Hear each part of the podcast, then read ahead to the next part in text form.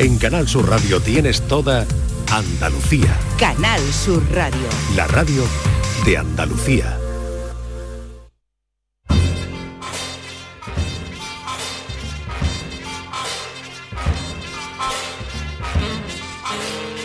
Esta hora, como siempre, como cada domingo, se pasa por aquí Paco Reyero. La Paco, ¿qué tal? Muy buenos ¿Qué tal, días. Carmen? Muy buenos días. Normalmente Paco Reyero viene a avanzarnos algunos de los contenidos de ese programa que no pueden perderse nunca, ya saben, a partir de la próxima madrugada, ya de lunes a la una de la noche, el Flexo, pero normalmente, como decimos, viene a avanzarnos algunos de los contenidos. Pero hoy me ha dicho, no, Carmen, tengo una exclusiva para vosotros. O sea, para Días de Andalucía vengo con un tema exclusivo. Así es, sí. Y a mí me has ganado porque además... Hombre, sobre todo porque se habla de periodismo, de historias de periodistas, de periodistas eh, muy eh, particulares, de gente que tiene una vida muy atribulada, eh, muy diferente. Hablamos de otro periodismo, hablamos del periodismo del diario Pueblo. Eh, un espacio eh, que da origen a un libro llamado Nido de Piratas, la fascinante historia del diario Pueblo. El título es de Arturo Pérez Reverte, porque eh, Pérez Reverte estuvo tentado de escribir esta propia historia, eh, novelarla, estuvo viendo, hablaba con Raúl del Pozo, también con José María García, eh, los tres tenían un sentimiento de vuelta al pasado, de recuperar ese periodo, digo, donde se dan casos tan extraordinarios, Carmen, como el de Felipe Mellizo. Felipe Mellizo, que luego fue popular presentando el telediario en televisión española de origen cordobés, a Felipe Mellizo, por ejemplo, a Romero, Emilio Romero, el entonces director, lo manda de enviado especial a Londres. Pero eh, Mellizo comienza a mandar unas crónicas de una precisión asombrosa eh, sobre Londres, eh, la actividad política en Londres, la importancia de las relaciones de España y Londres, pero un día, repentinamente, eh, Romero va a un hotel del Escorial y, ve allí a Mellizo con una pareja que no es su mujer. eh, tomando café en la cafetería. Entonces, bueno, discretamente eh, vuelve al periódico y le pregunta a su secretaria, pero a Mellizo no lo habíamos enviado a Londres.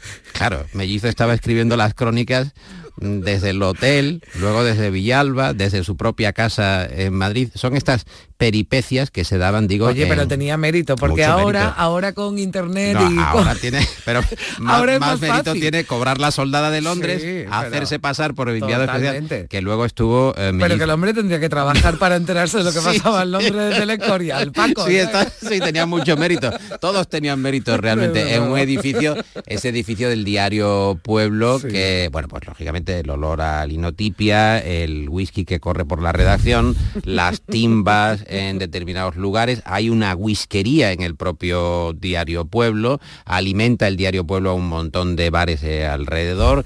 Tablaos, eh, garitos, eh, burlangas, gente que se dedica a todo tipo de actividades. Y claro, se le pregunta a Pérez Reverte, con el que estuvimos esta semana, eh, no hay un deseo, no hay una tentación de colorear en exceso esa Mm. época. Mira, si hubiera habido un solo testimonio, pues bueno, a lo mejor es que Pérez Reverte o Raúl del Pozo, a lo mejor bueno, con los años lo, lo edulcoran, lo embellecen, lo, lo- iluminan, pero es que todos los que estábamos allí, y, eh, y Jesús ha hablado con un montón de gente, todos coincidimos.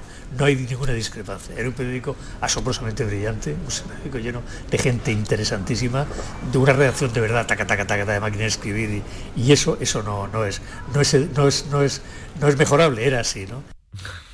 Era, eh, No, él bueno. tiene eh, pasión por esa Sí. época porque él comenzó eh, como eh, joven Hmm. tímido, según él recuerda en sus propias palabras. No decía ni tacos cuando llegué a Pueblo eh, y al año siguiente me fui de reportero voluntario a Beirut. Hmm. Se pagó él eh, la posibilidad de cubrir la, la guerra en Beirut y luego estuvo en Chipre. En Chipre coincide con una compañera, hay una balacera. Eh, empiezan a, bueno, una ensalada de tiros. eh, en ese momento el joven Pérez Reverte cubre a su compañera, eh, trata de que con su cuerpo, con sus manos, si hay un, bueno, se salpica el tiro, pues él pueda pararlo, ¿no? Con su cuerpo. Y cuando pasa el, el tema del tiroteo, se separan y ella le dice, "Eh, flaquito, he tenido cargo de conciencia porque pensaba que si llegaba alguna de las balas, eh, yo quería que el que muriera fueras tú y no yo. Preferiría que si tenía que morir uno, fueras tú y no yo. Quiero decir que en este ambiente, en mm. esta forma de ver el periodismo, hay todo tipo de eh, anécdotas, de aventuras, de desparpajo, eh, de actitudes mm, por encima incluso de lo delictivo, pero con una marca de identidad muy característica. Por ejemplo, Julio Camarero, que era un periodista que se hacía pasar en sus crónicas de sucesos del diario Pueblo por policía. Entonces enseñaba una placa para llegar al lugar del crimen y poder proceder con eh, mucha mayor eh, capacidad. Bueno, incluso se llevaba las fotos del suceso, de la casa donde hubiera producido el suceso, donde hubiera habido un asesinato cualquier crónica negra, y fue incluso a California a entrevistar a un asesino en el corredor de la muerte, haciendo, fíjate, años 60, allí a la prisión de San Quintín, el San Quentin, y acabó jugando al ajedrez con el asesino pocos días antes de la eh, ejecución de este. Bueno, que lo que decías. Son eh, cosas verdaderamente asombrosas. estamos, no estamos hablando del código ético, ¿no? De los periodistas, del código deontológico, sino que estamos hablando ya de, delitos eh, flagrantes. De, delitos absolutamente mm. y, de una época que, mm. pues ya sabes. bueno, exactamente, que mm, hacerse pasar por un policía en la época franquista era todavía más arriesgado. Enseñar una placa y eh, colocarse en esa posición, digamos, de superioridad jerárquica mm. para que aquellos que tienen que proceder a la información no estén hablando con un periodista, sino que crean que están mm. hablando con un policía. Digo que todo esto está en Nido de Piratas, que está escrito por Jesús Fernández Úbeda, al que escuchamos ahora mismo. Desde el punto de, vista romántico, y yo no sé si soy nostálgico, pero sí romántico, es maravilloso, pero es que desde el punto de vista de escritor, o sea, las historias Mm, yo soy de los que piensan que mirando al pasado se aprende mucho. Y soy de los que piensan que estamos, eh, o sea, que, estamos sobre los hombros de absolutos gigantes. Es un mundo muy hermoso, es un mundo de gente que creía en el periodismo, es un mundo de gente que mataba por llegar a la primera página y que en realidad no buscaba causas y, eso sí que me gusta en comparación con la generación a lo mejor a la que pertenezco. Aquí no, aquí la gente lo que quería era encontrar la mejor historia posible para salir en primera y ya está, ¿no? Evidentemente estamos hablando de, de un periódico que pertenecía a los sindicatos verticales durante la dictadura y que luego fue hijo del gobierno de turno. Pero los periodistas, o sea, ¿cómo decirlo? los peones y los alfiles y, los que estaban por debajo del, del, rey y la reina no tenían más pretensión que la de buscar un historión y decir esto es mío. Y eso me gusta y eso sí que lo echo de menos.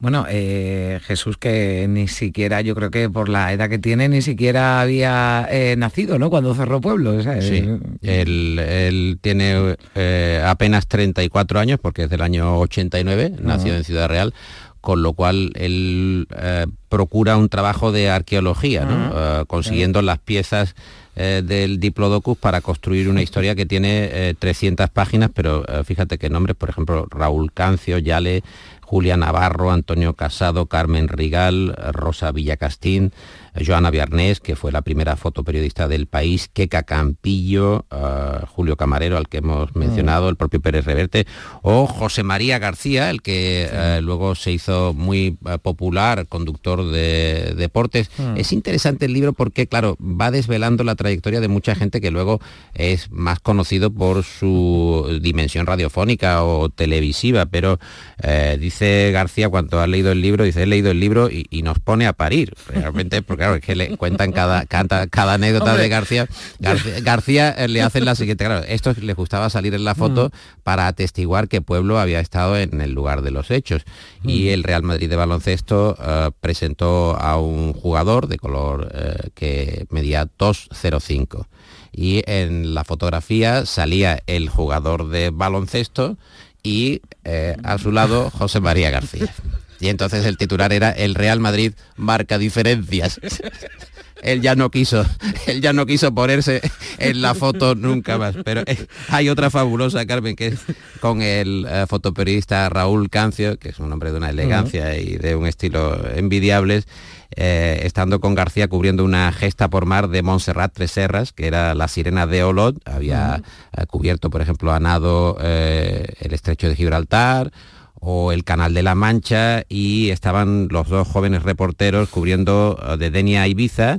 eh, la sirena de Olot iba por mar, pero ellos iban en el barco y echando la papilla, o sea, los problemas los tenían ellos, se, se mareaban en el barco y eh, llegaron al parador de Denia y Raúl Cancio logró entablar amistad con una joven, de tal manera que, bueno, pues eh, como tenían que compartir García y él la habitación, él le dijo a García que procediera a irse al balcón. Y yo humildemente le dije, José María Largo.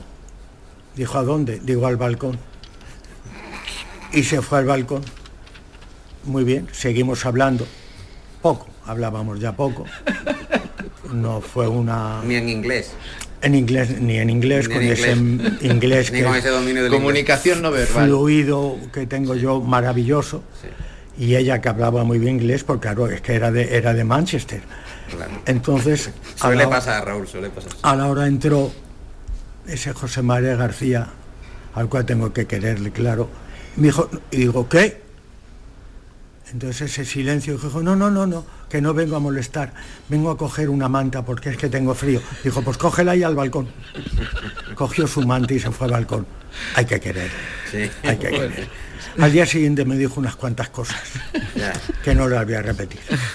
Eso iba a decir. Yo digo, no creo que José María García Temible, se quedara solo temible. con dame la manta y ya está. Hay un capítulo que se llama El huracán García llega a la Sí. sección de deportes porque acaba enfrentando a todo el mundo. Es normal, es normal que García diga, nos ponen a parir porque desde luego Bueno, el claro. libro no se para en, en barras y sigue adelante. Te cuento una Claro, última cuestión porque es interesante. Había mucho, eh, digamos, viaje internacional. Por ejemplo, Tico Medina. De verdad, ¿no? Viajes internacionales de verdad, ¿no? Además de, digamos, las, las imposturas o los trucos, pero también en esos viajes internacionales de verdad, ciertos, hay casos como el de Tico Medina cuando va a pedir o a solicitar una entrevista desde el diario Pueblo, en la dictadura franquista española, a Indira Gandhi. Eh, se presenta eh, allí, claro, eh, el gobierno hindú pues decide que no, que no, que no, eso no, a ellos no les interesa.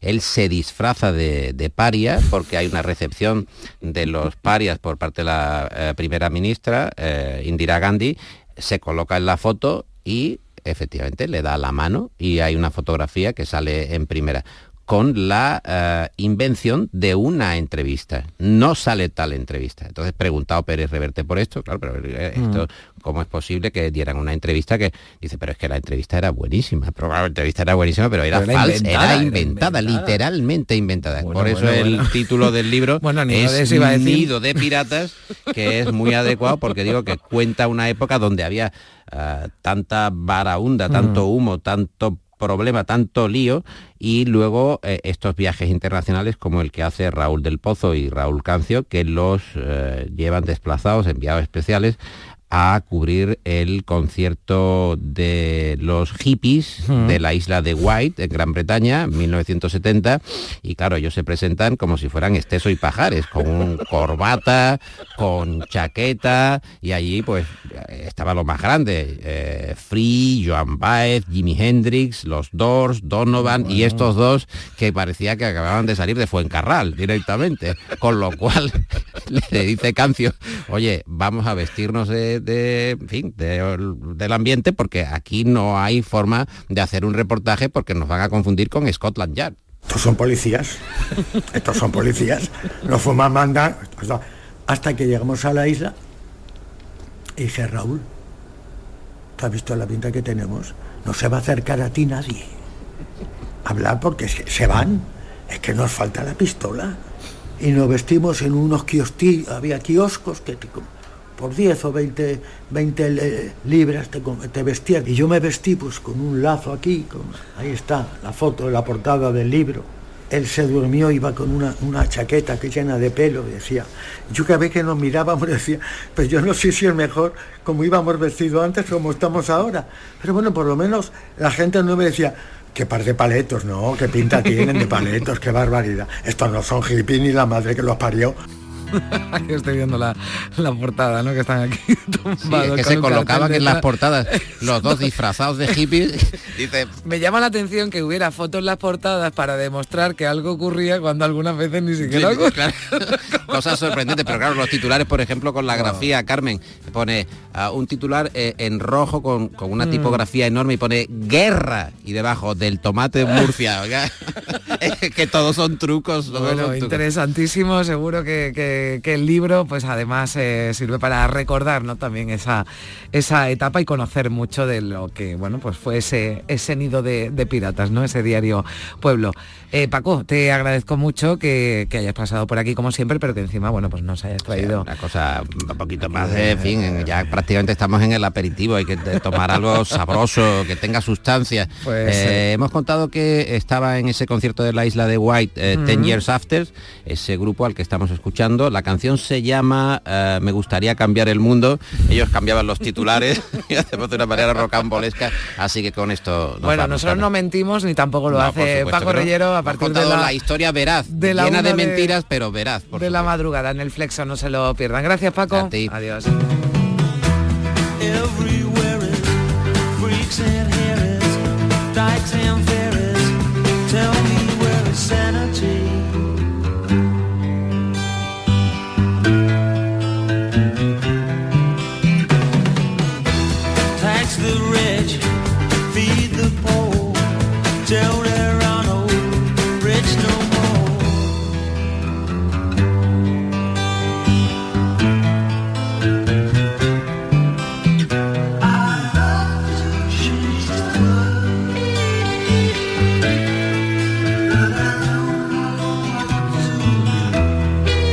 En Canal Sur Radio, Días de Andalucía, con Carmen Rodríguez Garzón. Publicidad electoral. Vivimos en el país de las promesas incumplidas. Todo lo que jamás permitirían que sucediera, sucedió. Pero todavía no se conoce una sola reducción de penas. Y no se va a conocer. Esto lo vamos a cambiar entre todos. Es el momento de construir un futuro ilusionante y reconstruir un presente que está en riesgo. De volver a avanzar con la verdad por delante. Partido Popular. España entre todos. Vota Partido Popular. La vida son elecciones. Por eso, ante la privatización, elijo lo público. Ante la subida de precio del alquiler, elijo poder limitarlo. Elijo que mis hijos puedan tener una educación pública de calidad. Elijo que haya más árboles que cemento en mi ciudad Elijo que nuestros mayores tengan unas pensiones dignas. Elijo poder salir de casa y volver sin miedo. Por eso ahora, elijo vivir dignamente. Y el 28 de mayo, elijo seguir eligiendo. Vota lo que piensas. PSOE. Publicidad electoral. En Canal Sur Radio, Días de Andalucía, con Carmen Rodríguez Garzón.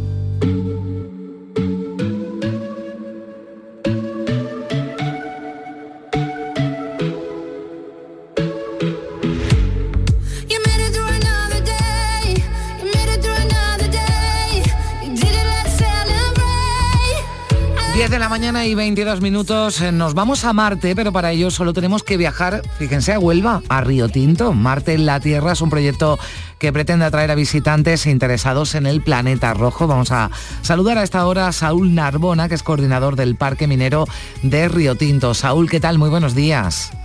Muy buenos días, ¿qué tal? Marte en la Tierra, ¿qué nos eh, propone y qué se puede ver?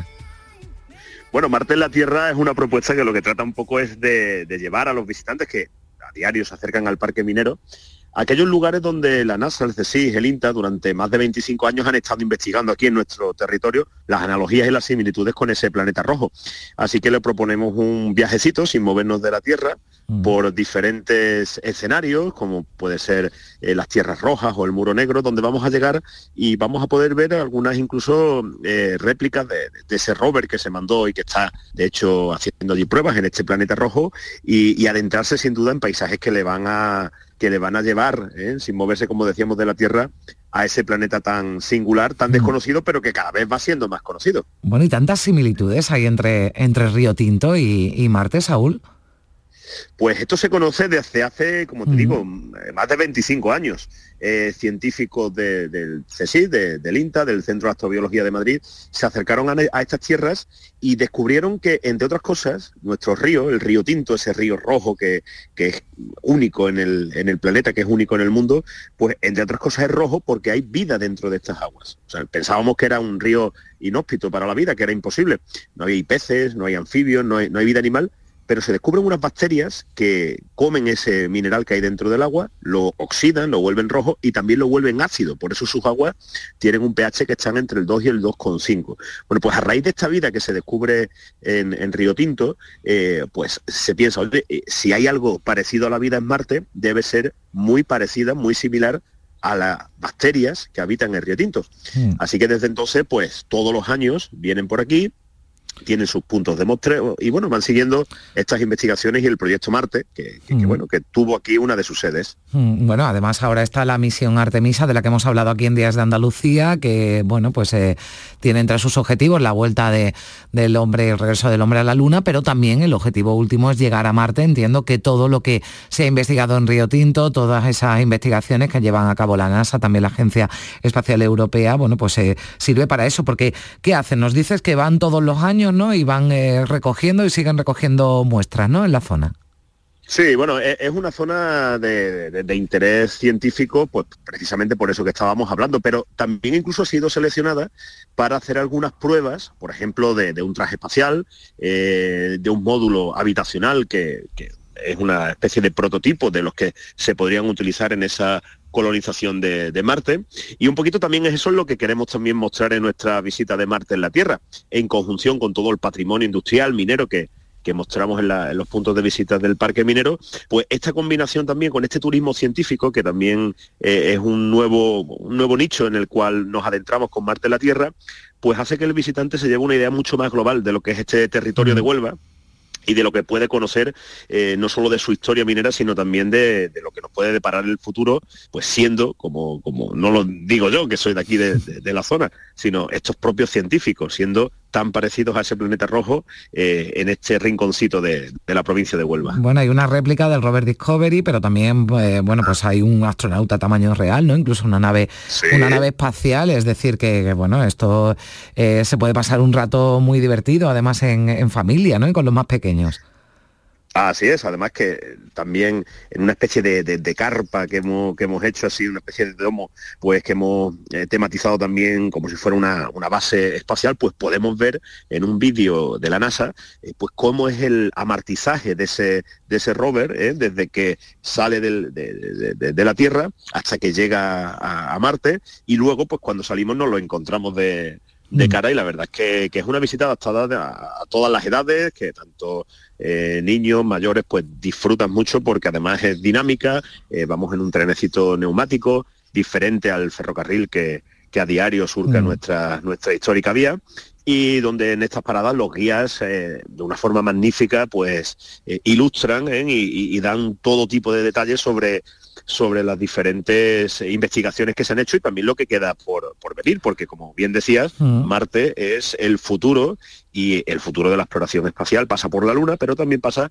por nuestro planeta más cercano, que es, que es Marte. Bueno, lo tenemos mucho más cercano, tenemos algo muy parecido a Marte, mucho más cercano, en Río Tinto, en Huelva. Saúl, eh, ¿cómo podemos eh, organizar esa visita? ¿Qué tenemos que hacer? Que seguro que muchos oyentes, porque además ya son eh, muchos fines de semana, el verano está cerquita, quien vaya pues a disfrutar ¿no? de unos días, por ejemplo, a alguna playa de Huelva, pues puede desplazarse hasta Río Tinto y echar un, un día, como decimos en, en familia con esta iniciativa Marte en la, en la Tierra. ¿Cómo, ¿Cómo podemos hacerlo? ¿Hay que, eh, con ¿Hay que hacerse con la entrada con antelación? ¿Cómo, cómo lo hacemos?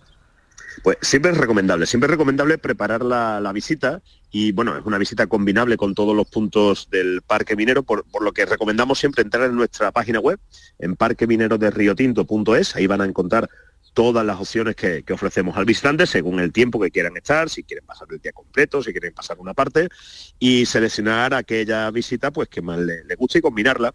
Eh, siempre es recomendable y sobre todo porque eh, Marte en la Tierra actualmente lo estamos haciendo los fines de semana, ampliaremos una vez que lleguen ya las vacaciones de, verano eh, días de visita, pero el Parque Minero está abierto todos los días, por lo cual eh, siempre es buen momento para acercarse y para conocer este, este rincón de Huelva y descubrir eh, su historia marciana, pero también su historia minera industrial que, que, todavía continúa, porque todavía nuestras minas, después de 5.000 años, continúan siendo trabajada y continúan sacando cobre. Bueno, que Río Tinto no es solo Marte, que Río Tinto es mucho y mucho que descubrir también en ese parque minero de Río Tinto, bueno, al que nos invitan a acercarnos con esta iniciativa Marte en la Tierra, Saúl Narbona, coordinador del Parque Minero. Muchísimas gracias por estar con nosotros y un saludo.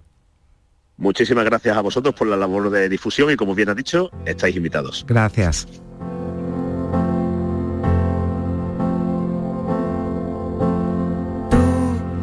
Del sol de tarde, de las canciones viejas de la tierra hasta Marte, la noche de las estrellas, la del corazón robado, la del fuego que no quema, que me roba, que me tienta.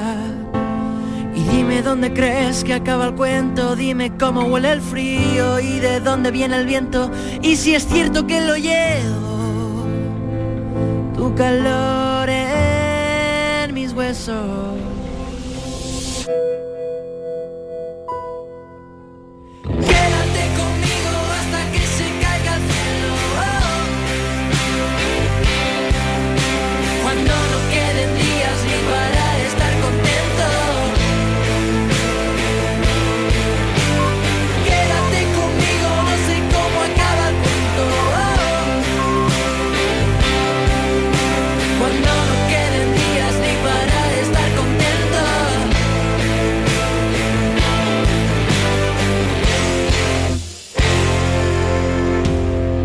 Canal Sur Radio, Días de Andalucía, con Carmen Rodríguez Garzón.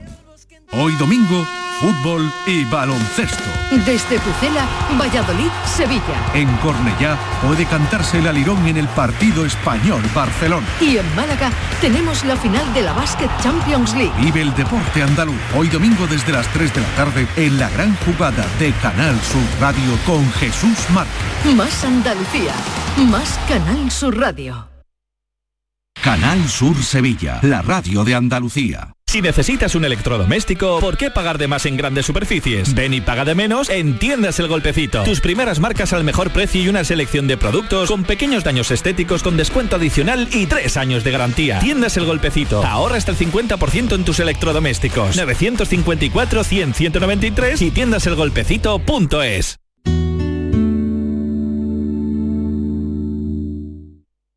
¿Te imaginas un mundo sin música?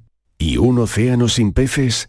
No pasemos del sonido al silencio. Ven a conocer al Acuario de Sevilla una especie amenazada, el pez guitarra. Descúbrelo en acuariosevilla.es. La psicología cuida de ti, en la escuela, en el trabajo, en tus relaciones con la familia y con los demás, en tus problemas y conflictos, en la adaptación a las etapas de tu vida. Donde haya una persona, estará la psicología para superar dificultades y desarrollar tus potencialidades. Siempre un profesional de la psicología. Es un mensaje del Colegio Oficial de Psicología de Andalucía Occidental. Días de Andalucía. Con Carmen Rodríguez Garzón. Canal Sur Radio. Tostada con aceite y cine.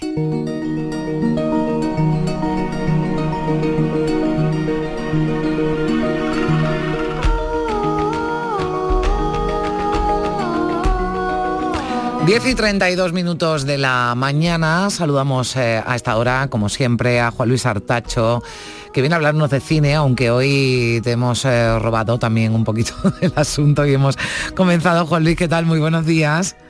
Hola, muy buenos días, Carmen. Invitando, bueno, pues a todos a ir al cine, porque llega esa fiesta del cine, que está muy bien, ¿verdad, Juan Luis? Con entradas a tres euros y medio durante esta semana, sí que es una buena oportunidad para volver a reconciliarnos con el, con el cine, ¿no? Que ha costado trabajito, ¿verdad? Que, que, volvamos a pisar una sala de cine. Todavía seguimos peleando mm. eh, cada día para, que el público vuelva. Es verdad que ha cambiado mucho la situación desde el principio de que terminase el, levantamiento de la pandemia, pero, pero bueno, todavía queda recuperar mucho público. Ya tenemos otra competencia feroz que son las plataformas. Y bueno, lo que siempre decimos los que amamos el cine, que como en una pantalla grande y en esa liturgia que es ir al cine, pues eh, no se puede competir con nada, porque ya no solo es un acto de ir al cine, sino también un acto social Mm. y, y diferente, ¿no? Entonces, bueno, pues esto, estas iniciativas de, de precios más económicos y, y donde se le da publicidad, pues siempre vienen bien. Bueno, pues eh, nosotros siempre invitamos a ir al cine y también, eh, bueno, pues eh, nos recordamos, ¿verdad?, algunas películas en, en esta parte del, del programa que hoy vamos a, a dedicar a un grande, a un gran actor español, ¿verdad?, como es Alfredo Landa, Juan Luis. Sí, eh, el 9 de mayo eh, cumplieron 10 años de su muerte y bueno, vamos a dedicarle el, el- el espacio de hoy Mm. para la sección, para homenajear efectivamente a un grande de nuestro, de nuestro cine, de la interpretación del cine español, como otros muchos de, de esa generación, eh, sobre todo que desarrollaron su trabajo en los años 50, 60 y 70, que tenemos ahí, yo creo que de una de las jornadas más importantes que ha dado la historia del cine. Cualquier país, incluimos Estados Unidos, Francia, Italia, eh, no creo que ninguno nos supere en talento, en grandes figuras y, y Alfredo Landa era una de ellas, sobre todo por su versatilidad, su manera de, de- de- de esa facilidad camaleónica de poder hacer comedia, distintos tipos de comedia, ahora hablaremos de una Mm. de ellas, pero hizo Mm. muchos tipos de comedia. Eh, también recordemos que es el único actor que yo sepa que tiene un propio género, como es el landismo, Mm. eh, que él se sentía muy orgulloso, criticaba muchas de las películas que hizo y no se sentía demasiado orgulloso de ellas, pero sí, en resumidas cuentas, de tantos años de trabajo, de, de hacer reír a una sociedad y, y de un género propio que lleve tu nombre, pues te- se sentía orgulloso de ello. Y, y que después hizo de todo, ha ganado dos Goyas, como con La Marrana o El Bosque Animado, grandes películas, o, o también eh, mejor actor en, en Cannes, ¿no? Pues un- una carrera maravillosa y, y que si te parece, pues resumimos. Sí, resumimos, porque no, no podíamos, eh, bueno, pues coger todas las que hay, hay grandes películas, ¿no? Protagonizadas o las que ha participado eh, Alfredo Landa, pero hemos hecho una una selección, yo creo que, que- que- que está bien, que está variada, ¿no? Y que, bueno, pues recoge, porque Sí. además yo creo que, dice mucho, ¿no? Lo que, lo que tú hablabas, eh, Juan Luis, de, de Alfredo Landa como, como actor, ¿no? Que era capaz de, bueno, pues de meterse en un papel de comedia o en un papel, ¿no? Eh, dramático, como puede ser el de, los el de Los Santos Inocentes, que será también una de las películas que hemos seleccionado, pero ¿con cuál empezamos? Pues nos vamos con esa época del destape y Mm. de ese landismo y empezamos con Venta Alemania Pepe. No se puede comparar. Aparte del vino y el chorizo, aquello es otro mundo. Si le llaman el milagro alemán, es como Lourdes, pero mecanizado. No desbarres, Angelino. Pero si es que se queda un atontado. Cuando no tienen nada que inventar, tienen una máquina que se aprieta un botón y la máquina inventa lo que tenían que inventar ellos. Eh. Oiga, que lo he visto yo, vamos. Madre que tío. Si no tenéis más que leer el ABC. Vamos a ver, ¿qué vale una peseta? Una peseta. ¿Qué vale un marco? 20 pesetas. Pues esta trampa la han inventado ellos y se la ha creído todo el mundo. Di que sí, Angelino. Y de la ropa no hablemos. Tocar. Tocar. Parece lana virgen, ¿eh? Pues no, señor. Es fibra de coco. Pues parece lana. Landausen Finchen, que quiere decir coco. Bueno, pues eh, reflejaba ¿no? Eh, esta película, bueno, pues eh, algo que, que estaba ocurriendo, ¿no? Y que había ocurrido en España, que era, bueno, pues esa salida, ¿no? De muchos españoles, de muchos trabajadores, ¿no? Que, que se buscaban la vida en, en Alemania, Juan Luis. Sí, bueno, yo tengo una anécdota, recuerdo estar en, un- en una asignatura, en un examen final de, no sé era si era análisis fílmico o lenguaje audiovisual o algo así en la carrera de comunicación audiovisual, que todos esperábamos que nos pusieran un fragmento de Orson Welles o de algún cineasta de, no Mm. sé, de, de- de Fellini, pues nos puso, el, profesor nos puso un fragmento de Venta Alemania Pepe, que nos dejó a todos desconcertados y tuve esto como...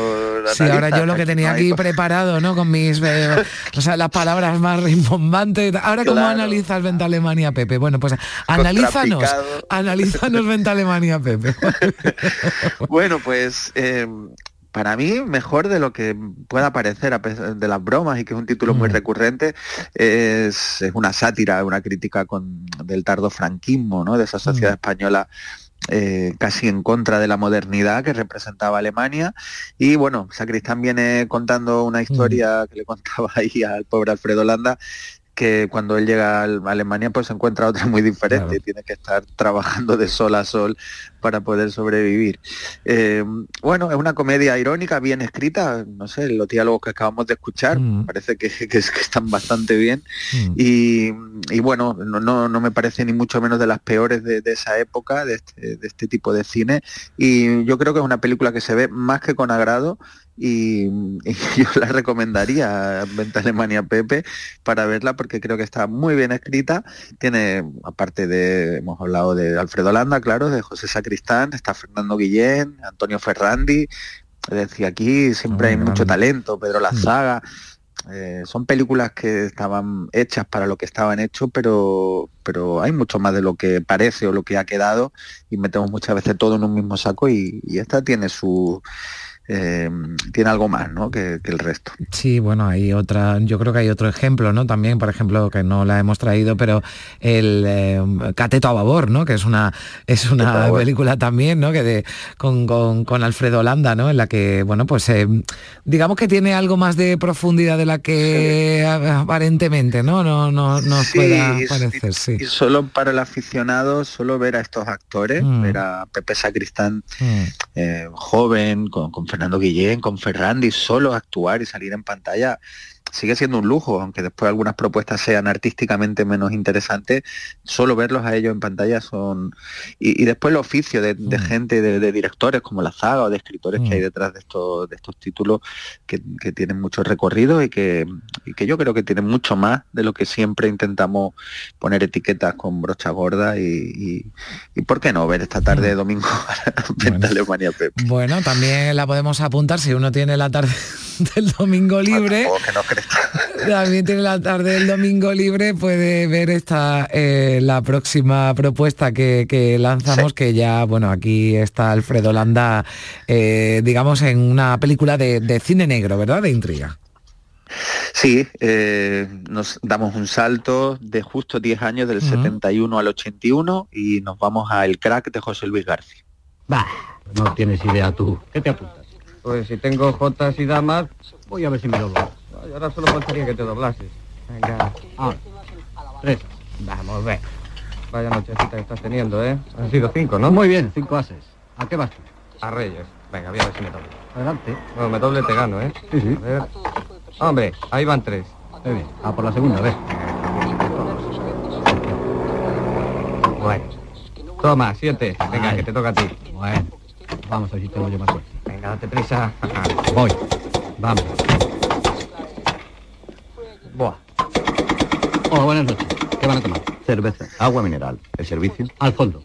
Bueno, pues ¿Con es gas? un... Bueno, sí, que capta un poquito la, esencia y la sequedad de, de sí. lo que propone Garci Mm. eh, con esta primera película de su trilogía, de- por el Mm. éxito que tuvo de crítica y de público también, de- en este El Crack, donde el personaje de Alfredo Landa, que ahora en esta escena que estábamos escuchando, estaba comiendo en un, en un bar de carretera de Madrid y van a robar ahí en ese bar unos ladrones y bueno, ahí vemos esa eh, esa sobriedad, esa mm, eh, fuerza de Alfredo Landa que era desconocida en el cine español, un acercamiento así al cine negro, un homenaje que hace García al cine de Hollywood, a las novelas de Dashiell Hammett y con este personaje Areta que se llama Areta porque el segundo apellido de Alfredo Landa es Alfredo Landa Areta. Ah, bien, no lo Es- sabía. es- es un personaje escrito y hecho para a él, medida para, para Alfredo Landa y que lo borda, lo borda y hace un papelón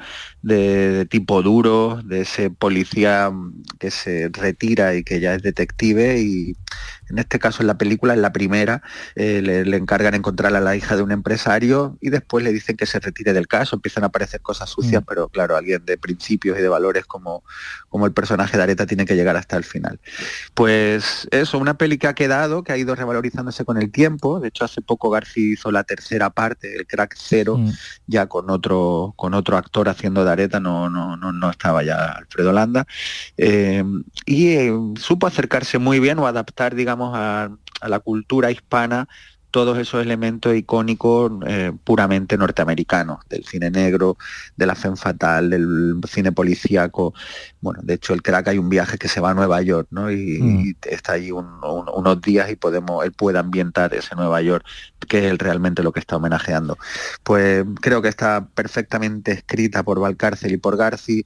Eh, también está José Bódalo, Miguel Reyán, el papelón de, de Alfredo Landa y una película muy diferente del cine español, eh, muy seca, de diálogo duro, eh, pero muy visual, eh, muy clásica y a mí me gusta mucho esta película y, y las otras dos, sobre todo la tercera, esta última, también muy a contracorriente, parece de otra época, Mm. pero a mí, me- a mí me gusta mucho. Bueno, y, y me, y me gusta mucho la tercera propuesta que, que- que nos traes. A, a mí, desde luego, es una de las películas en las que más me gusta, más me gusta eh, Alfredo Landa, ¿no? Como, como actor, con ese personaje, eh, bueno, pues tan, tan complejo, ¿no? Pero, pero que también representa a Alfredo Landa. Eh, hablamos, ¿verdad, eh, Juan Luis, de, de Los Santos Inocentes? Vamos a... Sí. A ti no te conozco. ¿De quién eres tú? Mi hermano es. ¿De dónde lo sacaste? Andaba en la jara. Lo despidieron. ¿No estaría mejor recogido en un centro benéfico? Mientras yo viva, un hijo de mi madre no morirá en un asilo. Después de todo, mamá, ¿qué mal hace aquí? El cortijo es grande. Le vuelvo los gerarios todas las mañanas. Eso está bien. Y a los ocho días salgo a la sierra a correr el cárabo para que no se meta en el cortijo. Eh, En el cortijo. ¿De qué está hablando? El Azarías no es malo, señora. Solo una vieja inocente. Y ahora ando tirando una milana. Bueno, pues ahí aparecen, ¿no? Reflejado algunos de los eh, personajes, porque desde luego el elenco es eh, fantástico, ¿no? Y es una, es una película, bueno, pues coral en la que cada personaje yo creo que, que lo borda, Juan Luis. Sí, es una peli milagro, una, no sé, yo creo que de las 10 mejores películas de la Mm. historia del cine español, sin duda. Película en estado de gracia de todos los que participan ahí, eh, de la propia novela, del novelón de Miguel Delibes, que está adaptado de una manera brillante, y tiene mucho que ver Paco Raval y Alfredo Landa, que ganaron ex equo mejor actor en Cannes, y, pero es que Juan Diego, ¿cómo está Juan Diego? ¿Cómo está Terele Pávez? ¿Cómo está Agustín González? La música de Antón García Abril, que ya solo escuchas esas notas y te provoca mm, desasosiego, tristeza, pudredumbre, no sé, todo lo, solo con, con- con la música que, que todos recordamos de Los Santos Inocentes. Y la dirección de Mario Camus, que no era un director autoral ni, ni de un prestigio, pero que siempre ha sabido resolver muy bien muchas películas. Y aquí pues eh, eh, muestra la, intensidad y ese desgarro de, la obra de Delibes, mostrando la vida rural en, en la España franquista, esas vidas impuestas y marcadas por, por el peso de tu origen, donde no existe el futuro, no, no es que sea incierto, es que no, no existe, donde vas a morir siendo lo que, lo que has hecho, que son eh, una vida entre caciques y siervos, y una película totalmente, yo estaba escuchando el fragmento que hemos puesto y me estaba emocionando, una película Sí. que no te deja indiferente para nada y te rompe por dentro. Eso iba a decir, digo, si alguien la ve y no le provoca la emoción que sea, ¿no? Porque también depende, entiendo, de. Bueno, sí, sobre todo. Yo esta película. No, si la- no lo siente, no, Sí, no, no, no bueno. debería existir. No, exactamente. Bueno, tampoco vamos a ser tan- tampoco quiero ser yo tan tan radical, pero pero sí es verdad que es una película que yo he visto varias veces y, y- y esas emociones yo creo que bueno, la primera vez siempre es la que más te, te impacta, ¿no? Pero Impacta mucho, impacta Mm. mucho ver a Alfredo Landa haciendo de perro, ¿no? Y, De perro, y sí. olisqueando el suelo para coger. Sí, ahí nos decía es que están Paco Raval, Alfredo Landa, pero Juan Diego tam- está también, la verdad es que, que lo que lo que lo bordan. Y bueno, aquí recomendamos, por si hay alguien que pues yo creo que, que nos esté escuchando, seguro que la han visto, pero que la yo la vi hace poquito, no, no hace mucho, hace menos de un año que la que la volví a ver y la y la verdad que además una película que lo decimos muchas veces que ¿verdad? envejece, envejece muy bien, no todas envejecen. Muy bien, sí. Muy bien. Y ese, ese papel de Azarías, de Paco Raval, sí. y de la niña chica, que son los dos La personajes chica, inocentes frente a un mundo despiadado y son ellos dos los únicos que tienen otras miras, uno por una deficiencia y ella la otra por la propia edad, que son los únicos que se revelan o al menos tienen ciertas ilusiones en, en ese mundo que les ha tocado vivir. Sí, una película necesaria totalmente y con un Alfredo Landa pf, increíble. Pues aquí ha quedado nuestro homenaje a Alfredo Landa, pero Juan Luis, fíjate antes de despedirnos, porque hay una película también de, Alfredo Landa que se llama Sinatra, que es la que imita, ¿no? A, Esa no la he visto yo, pues no la he visto. Un imitador de, Fran, de Frank Sinatra, bueno, pues eh, que acaba siendo eh, portero en, un portero nocturno, ¿no? En fin, bueno, y, y esta de, lo digo porque la, la sacamos aquí a colación, porque hoy precisamente, fíjate, que se cumplen 25 años de la muerte de Frank Sinatra, así que con la música de Sinatra, que no creo que te disguste, te despido. Para nada. te despido. Hasta la próxima semana. Un abrazo y feliz semana, Juan Luis. Un beso grande, feliz domingo. Adiós. And as funny as it may seem, some people get their kicks stomping on a dream. But I don't let it, let it get me down. Cause this fine old world, it keeps spinning around. En Canal Sur Radio, Días de Andalucía, con Carmen Rodríguez Garzón. ¿Te has fijado en los ricos? Nos referimos a esos ricos en sobremesas, en rayos de sol, en libros, en atardeceres. Ricos en tiempo libre, en improvisar, en dejarse llevar. Ricos, muy ricos en risas, en conversaciones, en tranquilidad. Cada viernes puedes ganar hasta 6 millones de euros con el cuponazo de la 11. Cuponazo de la 11. Ser rico en vivir. A todos los que jugáis a la 11, bien jugado. Juega responsablemente y solo si eres mayor de edad.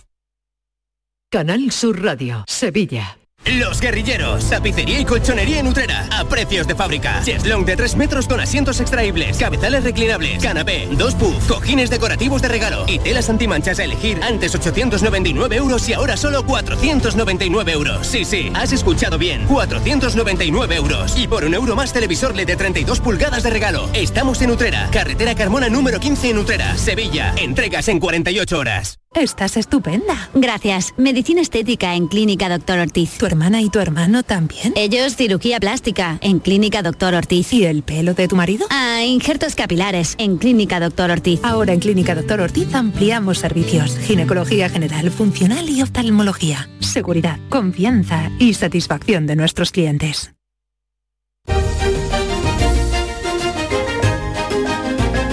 En Canal Sur Radio, Días de Andalucía, con Carmen Rodríguez Garzón. Compás.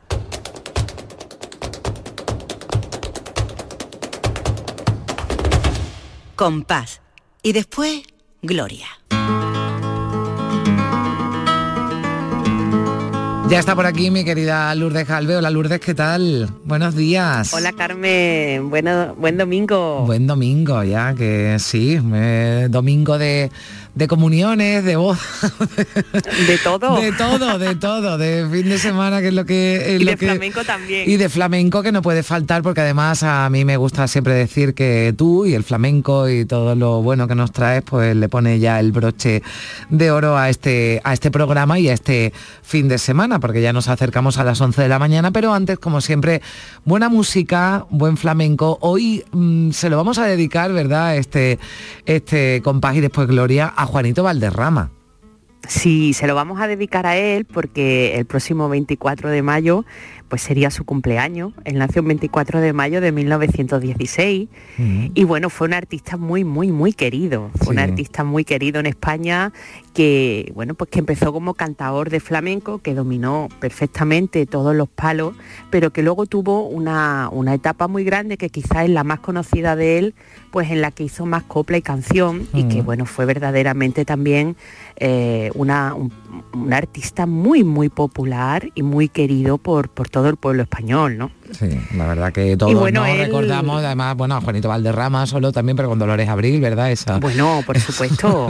es que es que claro, tiene una biografía que Sí. abarca unos puntos Sí. muy importantes y que están además eh, intrínsecos dentro de la Mm. historia de, de España. ¿no? Mm, sí, con Bueno, pues Sí. él, él, em- él es de Torre de, era de Torre del Campo, en Jaén, Ujú. y desde muy pequeñito pues le gustaba mucho el flamenco porque su familia, aunque eran labradores, también tenían eh, cría de ganado y entonces iban luego a las ferias de ganado a venderlo y ahí pues los tratos se solían hacer pues en las tabernas, había siempre flamenco de por medio y además es que era una familia muy aficionada al flamenco.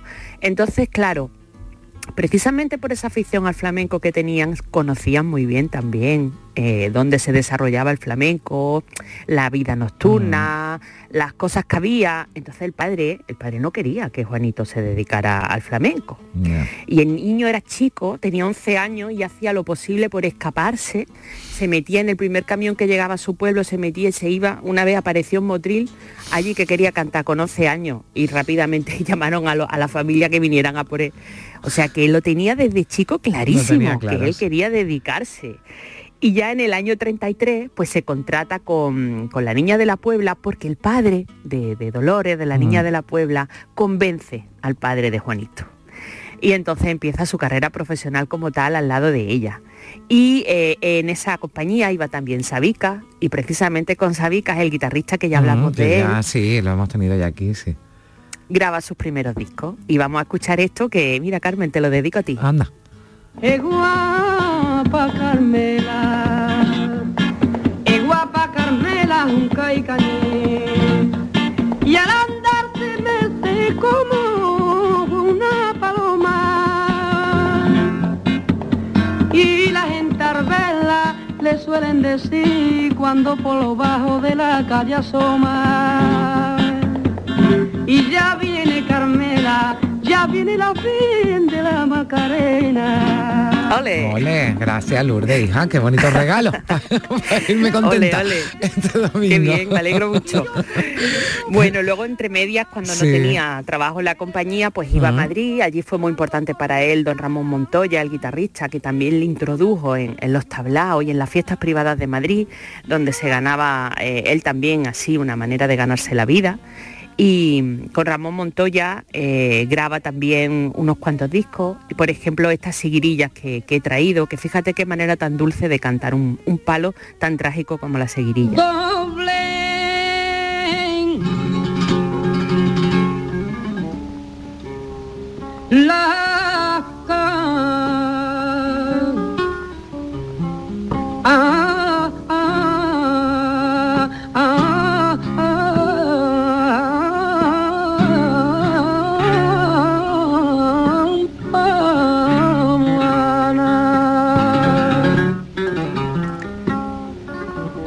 Que claro, Mm. Juanito representa una escuela de cante, una estética de cante, eh, del cante dulce, de los melismas en la garganta, de esa, esa facilidad y esa velocidad en la garganta para poder hacer eh, pues lo que llamamos popularmente gorgoritos, ¿no? Mm. Sin perder jamás Sí. la afinación, eh, con unas cualidades magníficas, un instrumento en la garganta que tenía maravilloso, ¿no? Entonces, pues eh, representa una estética que quizá inicia eh, Pepe de Marchena, que era un compañero mayor que Juan Valderrama, pero al que eh, se admiraban muchísimo mutuamente, ¿no? Y, y bueno, luego Juanito pues eso protagonizó aquel medio escándalo, ¿no? De que era un hombre casado con tres Mm. hijos y se enamora de, de Dolores Abril y, y ellos se hacen pareja en una España en la que estaba prohibido el divorcio, pero ellos pues aquello no, no le supuso nada, al contrario, yo creo que, era una lo que tú para dices, verlo. ¿no? Que estamos hablando de un, de un tiempo, Lourdes, que esto sería una escandalera, ¿no? Imagínate qué escándalo, ¿eh? Pero sin embargo, bueno, pues como que se aceptó, ¿no? Porque además fueron siempre muy queridos ellos, Mm, sí. con sus fandangos en broma, sus peleas y, y todo eso. ¿no? Eh, sí, Luego bueno, Juanito tuvo sí. también una visión comercial magnífica. Él se, mm, fue descubridor de artistas como Camarón. Él llevaba a Camarón muy jovencito en su, en su propio, su propia compañía. Y claro, la gente esperaba ver a Juanito con su Mm. dulzura y se encontraban con un gitano con un rasgo, con un desgarro y le abucheaban, Carmen. No me digas. Y Juanito le decía, tú no te preocupes, tú vales para esto, hazme caso, tú no desesperes, José, que tú vas a ser grande en esto. Oye, no se equivocó. Pues no se equivocó, o sea que bueno, aparte de ser un, un gran artista, a mí me gusta además mucho eh, repasar la trayectoria ¿no? de, de artistas, en este caso como, como Juanito Valderrama contigo, Lourdes, porque nos cuentas cosas, verdad que nos quedamos solo con la parte que más conocemos, ¿no? Con, pero, pero, Sí. pero fíjate, yo lo de la relación de Juanito Valderrama con Camarón, pues ahora mismo me, me estaba No te lo hubiera enterando, imaginado, No me lo ¿verdad? hubiera imaginado y tampoco me me hubiera imaginado que nadie abucheara a Camarón, también te lo voy a decir. Fíjate, claro, porque es que era otra estética. Entonces la gente estaba esperando a ver esa estética y cuando se encontraba con Mm. otra, pues la bucheaba y Camarón sufría, era muy joven y sufría y entonces Juanito lo animaba le decía Mm. que tú vas a ser muy grande. Y no se equivocó, ¿eh? Fíjate. ¿Con qué nos despedimos, Lourdes? Pues mira, nos vamos a, a despedir por Cádiz, con un Mm. cante por Mirabrás, con otro de los grandes guitarristas importantes en la vida de Juanito Valderrama, que fue Niño Ricardo. Y bueno, pues que lo disfrutéis y que paséis un feliz domingo. Bueno, Lourdes, un beso muy fuerte. Nos quedamos con esta con este recuerdo a, a Chacón, con Niño Ricardo, con Juanito Valderrama. Que tengas un feliz domingo y una feliz semana también, que ya va está a punto de, de comenzar. Beso fuerte, Lourdes. Un besazo.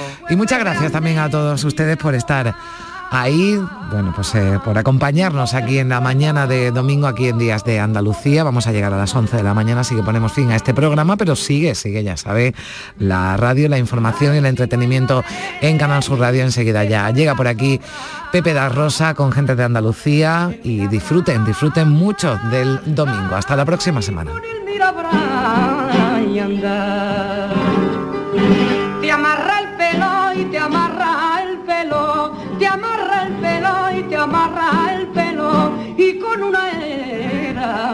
De hilo negro.